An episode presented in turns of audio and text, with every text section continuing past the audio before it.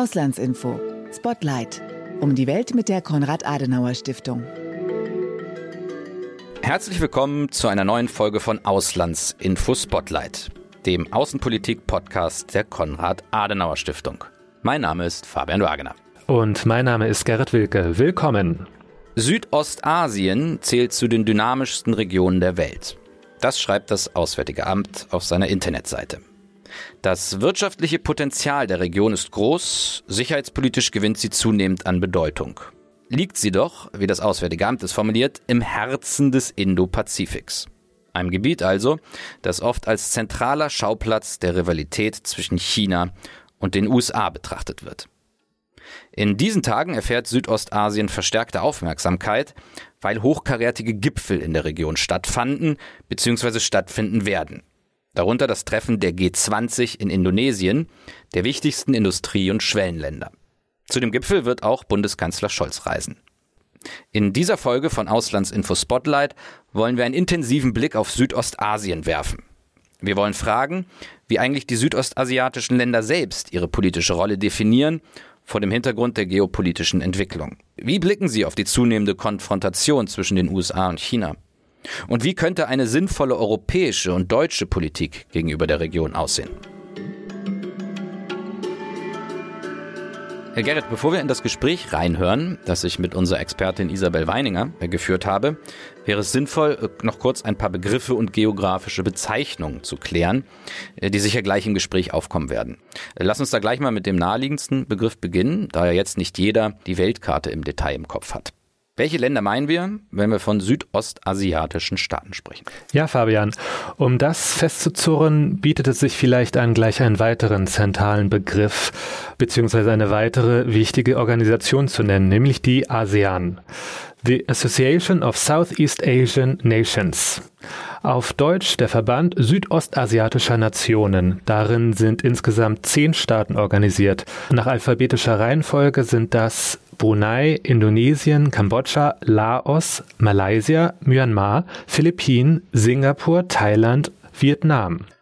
Und wenn wir von Südostasien sprechen, fassen wir darunter Länder von ganz unterschiedlicher Größe, von ganz unterschiedlicher Wirtschaftskraft und auch mit ganz unterschiedlichen politischen Systemen. Ein weiterer Begriff, der immer wieder zu hören ist, vor allem in geopolitischen Debatten, ist der Begriff Indo-Pazifik.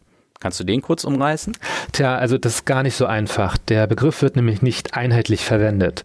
Unterschiedliche Akteure verstehen darunter unterschiedliche Dinge. Fakt ist, dass dieser Begriff erst in den vergangenen Jahren wirklich große Verbreitung gefunden hat. Vorher wurde der Begriff Asien-Pazifik verwendet. Zur Entstehung und Definition des Begriffs hat zum Beispiel die Stiftung Wissenschaft und Politik einen interessanten Beitrag veröffentlicht, den wir hier in die Shownotes verlinken. Wer sich also für die Hintergründe interessiert, kann da tiefer einsteigen. An dieser Stelle reicht vielleicht so viel. Der Begriff Indo-Pazifik wird häufig im Zusammenhang mit geopolitischen Konzepten, Strategien und Ordnungsvorstellungen verwendet, die sich naturgemäß von Akteur zu Akteur unterscheiden. Unterschiedlich sind auch, ich sag's mal etwas salopp, die Grenzziehungen, also der genaue geografische Raum, der unter den Begriff gefasst wird. Laut einer Karte der SWP etwa versteht Japan ein größeres Gebiet darunter als etwa die USA, Australien oder Indien. Gemein sei allerdings allen Varianten, dass sie die beiden Ozeane, also den Indischen Ozean und den Pazifik, als einen zusammenhängenden Raum begreifen.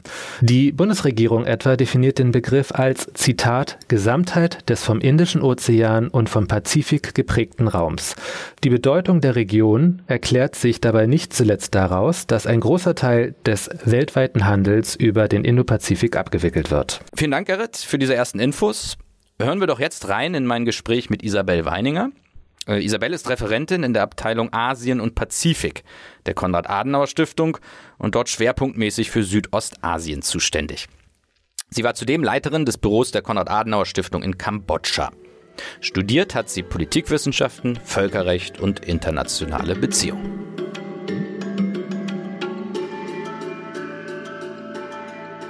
Bei mir ist jetzt Isabel Weininger hier im Studio. Hallo Isabel. Hallo Fabian. Isabel, schön, dass du da bist. Und wir beginnen oft unsere Podcast mit einer ja, Art schnellen Fragerunde oder schnellen Antwortrunde.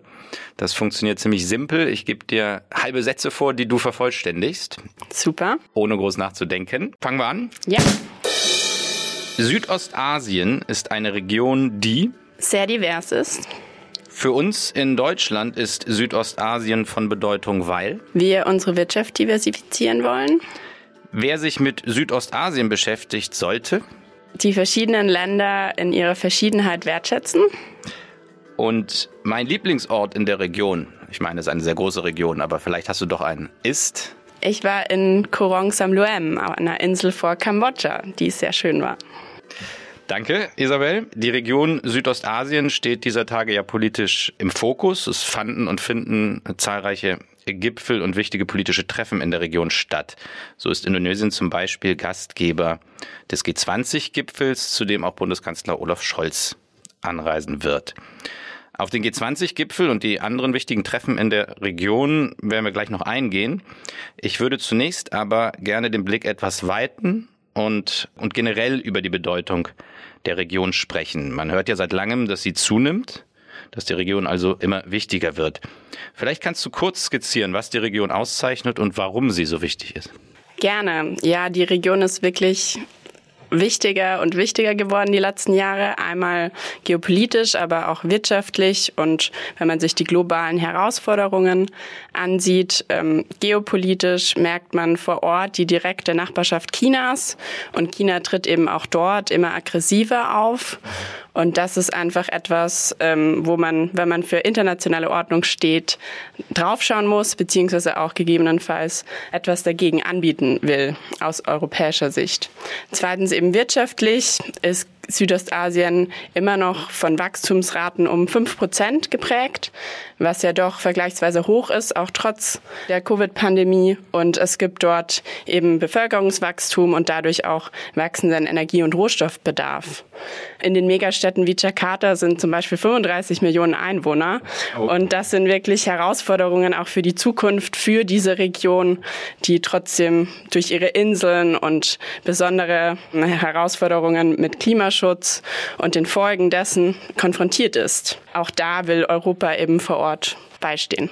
Isabel, du hast jetzt gesagt, China tritt in der Region immer aggressiver auf. Kann man das konkretisieren? Also woran kann man das festmachen? Natürlich im südchinesischen Meer, den Meer, wo Südostasien drin liegt, vor allem die maritimen Staaten, gibt es eben verschiedene Streitigkeiten auch um territoriale Gewässer beziehungsweise auch Gebiete und kleinere Inseln. Da macht China, was es auch zum Beispiel in der Nähe von Taiwan macht, Inseln aufschütten, Gebietsansprüche auch durch ihre Schiffe vor Ort proklamieren und dann auch eben gegebenenfalls mit Gewalt durchsetzen. Und es geht auch in die Fischereirechte der Länder vor Ort. Respektiert China diese nicht und greift in die territorialen Grenzen der Mitgliedstaaten der ASEAN ein. ASEAN, das hatten wir am Anfang angesprochen, das ist die Association of Southeast Asian, Asian Nations. Nations. Vereinigung südostasiatischer Staaten. Genau. Okay, du hast gesagt, China tritt aggressiver in der Region auf. Damit hast du angedeutet, dass was oft unter dem Begriff Geopolitik zusammengefasst wird, dass es dort zunehmend Konflikte gibt. Südostasien äh, oder etwas weiter gefasst, die Indo-Pazifik-Region gilt ja auch als entscheidende Arena im oft genannten Systemkonflikt zwischen den USA und China. In den sogenannten Indo-Pazifik-Leitlinien der Bundesregierung, die 2020 veröffentlicht wurden, schreibt der damalige Außenminister Heiko Maas, Mehr als irgendwo sonst entscheidet sich die Ausgestaltung der internationalen Ordnung von morgen im Indopazifik. Teilst du diese Einschätzung? Auf jeden Fall, ja. Der Indo-Pazifik und eben auch Südostasien haben lange Zeit die USA als Garant für ihre Sicherheit anerkannt und auf der anderen Seite China für wirtschaftlichen Wohlstand. Also so ähnlich wie in Europa, ähm, dass wir auch noch für die Energie Russland sozusagen hatten, ist es im Indo-Pazifik und in Südostasien so lange anerkannt gewesen. Und durch die geopolitischen Spannungen zwischen den USA und China merkt man das eben auch vor Ort Ort, dass Länder immer öfters dazu gezwungen werden oder in die Ecke gedrängt werden, dass sie sich doch entscheiden müssten, auch durch den Handelskonflikt, wenn es um Produkte, Technologien geht, wo die USA ja auch einen immer schärferen Kurs fahren. Und die Region liegt aber mittendrin und muss natürlich mit beiden großen Nachbarn oder Akteuren arbeiten. Kannst du da vielleicht auch mal ein Beispiel nennen, so gerade mit Technologie, wie Staaten oder ein Staat äh, in der Region zu so einer Entscheidung äh, gedrängt wird oder um welche Entscheidung es dann konkret geht? Genau, also vor allem merkt man das in den multilateralen Foren, dass die verschiedenen Länder Südostasiens durch Einfluss zu verschiedenen Abstimmungsverhalten gedrängt werden. Da war natürlich der Krieg Russlands gegen die Ukraine auch wieder so ein Beispiel, wo sich die südostasiatischen Staaten ganz unterschiedlich ähm, geäußert haben. Auch wenn es um Technologie geht, ist man vor Ort daran interessiert, auch als alternativen Markt zu China oder alternativen Standort auch für europäische Unternehmen sich zu etablieren. Aber China hat da natürlich auch was dagegen und will vor Ort eigene Unternehmen in zum Beispiel Kambodscha aufbauen. Die nehmen eigene Arbeiter mit aus China und bauen da Hotelketten, ganze Städte. Sihanoukville ist so eine Stadt im Süden Kambodschas am Meer, wo wirklich mehr Chinesisch gesprochen wird, was schon fast als chinesische Kolonie gesehen werden könnte. Und das sind Entwicklungen, die natürlich hier in Deutschland oder Europa weniger beobachtet werden oder weniger wahrgenommen werden. Nun hast du im Zusammenhang äh, mit dem Ukraine-Krieg schon gesagt, dass es da sehr, sehr unterschiedliche Positionierungen gibt. Ich glaube, das ist auch wichtig, dass wir uns das nochmal verdeutlichen, dass wir natürlich über eine Region mit verschiedenen Ländern, die wiederum auch verschiedene Interessen haben, reden. Und hast, hast das Beispiel Kambodscha jetzt genannt und den chinesischen Einfluss dort. Mich würde das interessieren, wenn man das überhaupt so allgemein sagen kann. Wie ist das in der Region denn? Also wie sieht man selber denn dann die eigene Position, wenn man, wenn wir sagen, dass es eben, es gibt diesen geopolitischen Konflikt zwischen China, zwischen den USA und die versuchen dort auch natürlich ihre Interessen durchzusetzen. Wie wird das in der Region selbst wahrgenommen? Oder kann man das überhaupt so sagen in der Region, weil es eben ganz verschiedene Länder gibt? Genau, super Frage. Da gibt es einen schönen Begriff in der Region, das heißt Bambusdiplomatie.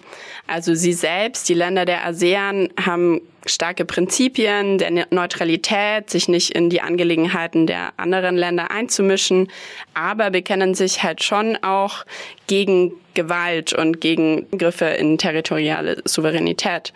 Deshalb ist dies als äh, diverse Region, die sich eben auch unterschiedlich zu solchen Weltlagen äußert, aber Südostasien hat dies eben auch gemeinsam, dass sie sich manchmal wie der Bambus biegen, mal in die eine Richtung, mal in die andere Richtung, aber nichtsdestotrotz zueinander doch die Prinzipien der Neutralität wahren wollen. Sie wollen sich eben nicht auf eine Seite drängen lassen und das kann man vielleicht als Gemeinsamkeit hervorheben, aber nichtsdestotrotz hat jedes Land eigene Interessen und will souverän bleiben. Deshalb ist die ASEAN auch nicht so integriert wie die Europäische Union, hat weniger Kompetenzen abgegeben. ASEAN ist nicht so stark integriert. Es gibt keinen gemeinsamen Wirtschaftsraum und auch keine Kompetenzen zu verschiedenen Gesetzgebungen, wie wir es in Europa haben. Das wollen sie auch nicht. Sie wollen aber trotzdem versuchen, sich aneinander anzunähern, gemeinsam als politischen Block gesehen werden, der eben auch einen eigenständigen Akteur darstellt.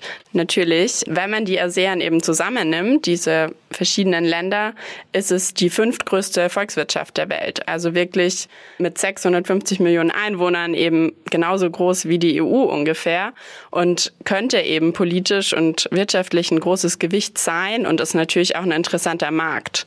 Und von der geografischen Lage ist es eben auch zentral. Die Straße von Malakka beispielsweise, ähm, nahe an Malaysia, dadurch gehen ein Großteil der internationalen Handelsrouten. Und das ist natürlich eine Region, die geopolitisch einen hohen Stellenwert hat und wo beide großen Player Interesse daran haben, Einfluss zu üben, beziehungsweise auch vor Ort präsent zu sein. Du hast jetzt mehrfach die Bedeutung der Region, zum Beispiel wirtschaftlich, aber auch geopolitisch hervorgehoben. Ich würde jetzt gerne mal auf die deutsche Außenpolitik bezüglich der Region schauen. Wie würdest du die deutsche Politik gegenüber ASEAN, gegenüber Südostasien beschreiben und was sind aus deiner Sicht die zentralen Linien, an denen sich die deutsche Außenpolitik mit Blick auf die Region ausrichten sollte? Sehr gerne. Genau. Also ich finde diese Region nicht nur aus geopolitischer und wirtschaftlicher Sicht sehr wichtig, sondern man muss sich auch, wenn man die deutsche Außenpolitik ansieht, mit Werten und Glaubwürdigkeit und internationaler Kooperation auseinandersetzen. Dafür will Deutschland stehen. Wir halten den Multilateralismus hoch und die Unterstützung auch des globalen Süden.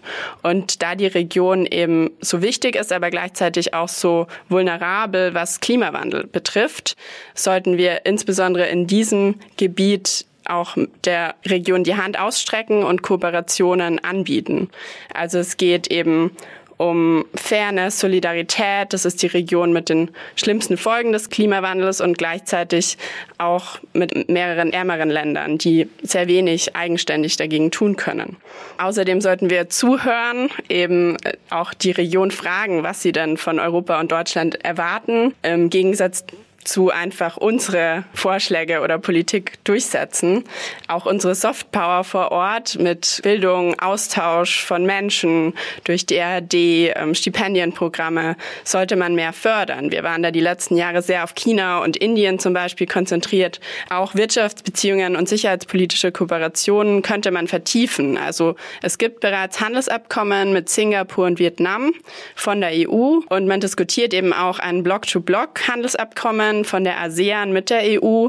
Da ist die Diskussion immer so, ob man nicht zuerst den größten ASEAN-Mitgliedstaat Indonesien mit der EU durch ein Freihandelsabkommen zusammenbringen sollte.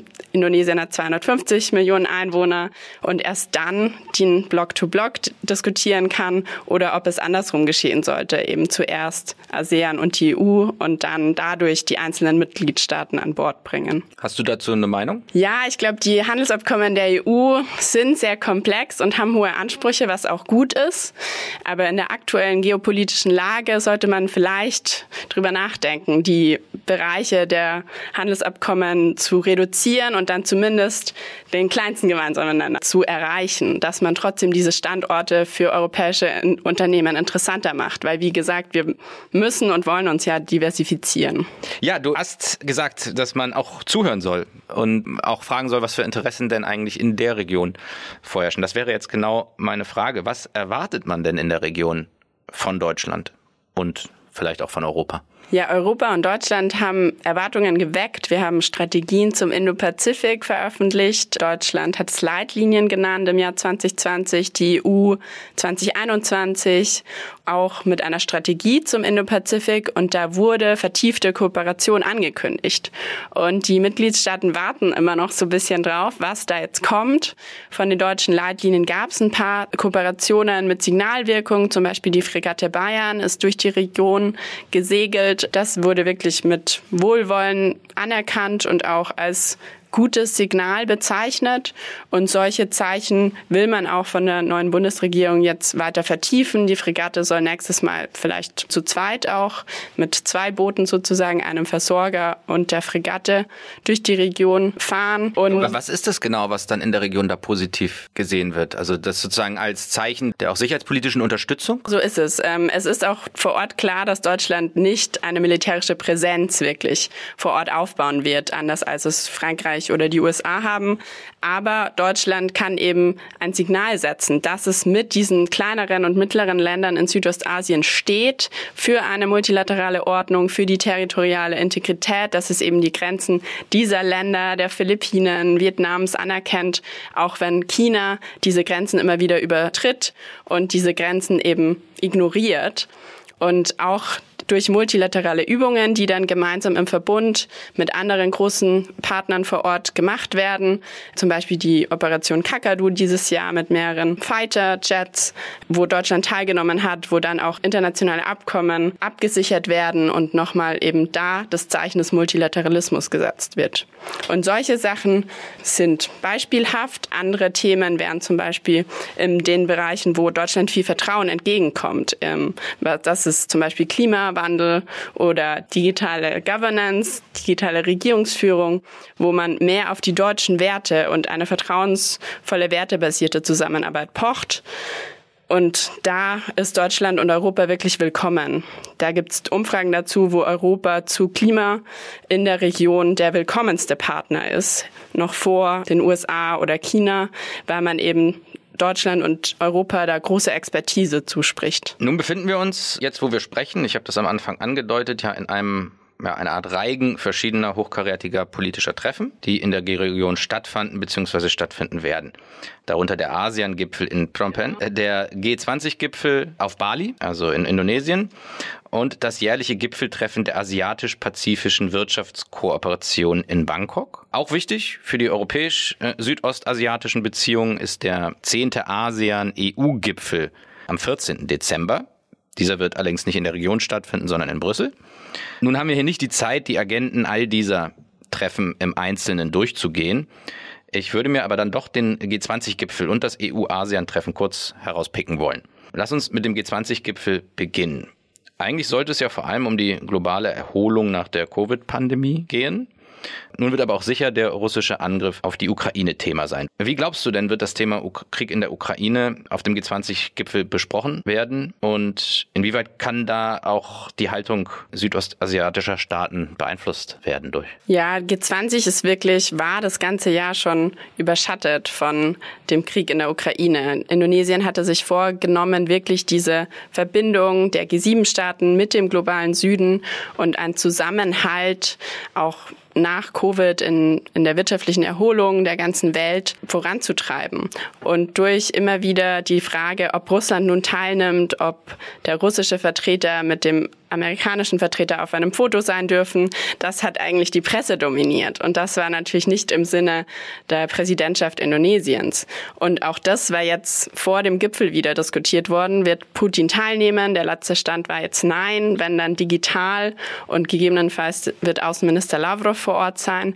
Aber es ging dadurch sehr viel ums Protokoll, wie sich die Teilnehmenden eben nicht treffen. Es sollen keine gemeinsamen Fotos entstehen, weil die vor allem G7-Vertreter wollen dadurch kein Unterstützungssignal oder auch nur ein Dulden der russischen Position oder des russischen Krieges anerkennen. Deshalb war das wirklich schade für die indonesische Präsidentschaft. Aber ich glaube, währenddessen soll es trotzdem eben keine Walkouts geben, also dass keiner den Raum verlässt. Und man will versuchen, wichtige Fragen, Klimawandel, wirtschaftliche Erholung zu klären. Denn G20 repräsentieren immerhin knapp über 80 Prozent des weltweiten Bruttoinlandsprodukts und genauso viel Prozent des globalen CO2-Ausstoßes. Also diese Vereinigung G20 könnte einiges bewegen, wenn man zusammenhält, aber der Krieg überschattet wirklich gerade alles. Dann lass uns zu guter Letzt noch auf den EU-ASEAN-Gipfel schauen. Was erwartest du von diesem Gipfel? Das ist ganz spannend. Die EU und ASEAN haben seit 2021 eine strategische Partnerschaft oder schon Dezember 2020. Und auch da bisher gibt's wenig Konkretes. Und das ist auch immer das, was die ASEAN-Länder wiederholen. Ihr habt viel angekündigt, aber was ist denn konkret passiert? Also die Umsetzung bleibt oft hinter den Erwartungen zurück oder wird auch schlecht kommuniziert. Ich glaube, das ist ein Problem, das die EU oft hat, strategische Kommunikation und die Sachen, die getan werden, auch an den Mann, an die Frau zu bringen. Aber diesmal gibt es vielleicht zwei kleine Projekte. Im Oktober wurde das erste weltweite Luftverkehrsabkommen zwischen der EU und ASEAN verkündet und unterzeichnet. Und das bedeutet laut der Pressemitteilung erstmal mehr Möglichkeiten, Fluggäste und Fracht hin und her zu befördern, also auch mehr Flugverbindungen. Aber auch da sind wir gespannt auf den Gipfel, ob das noch irgendwas Konkreteres bedeutet. Und das Zweite ist eben nachhaltige Konnektivität für Klima- und Umweltschutz. Auch das Thema, wo eben die EU sehr gewollt ist und nachgefragt in der Region. Und da könnte es auch sein, dass es neue Ankündigungen von neuen finanziellen Unterstützungen oder auch gemeinsamen Projekten zwischen den beiden Regionen geben wird. Isabel, vielen Dank dass du da warst. Fand ich sehr spannend und wir sind auch gespannt auf den G20-Gipfel, der in wenigen Tagen äh, ansteht und auch auf den EU-ASEAN-Gipfel einige Wochen später. Vielen Dank. Vielen Dank, Fabian, dass ich hier sein dürfte. Das war Isabel Weininger bei uns im Podcast. Sie hat über die geopolitische Bedeutung Südostasiens gesprochen. Wenn ihr mehr dazu wissen wollt, schaut gerne in die Show Notes. Dort findet ihr auch einen Link auf unsere Seite auslandsinformationen.de. Dort wiederum gibt es mehr zu unserem Podcast, aber auch zu der Zeitschrift Auslandsinformationen, dem Außenpolitik-Magazin der Konrad-Adenauer-Stiftung. Wir würden uns natürlich auch freuen, wenn ihr diesen Podcast abonniert auf eurer favorisierten Podcast-Plattform. Bis zum nächsten Mal. Bis zum nächsten Mal.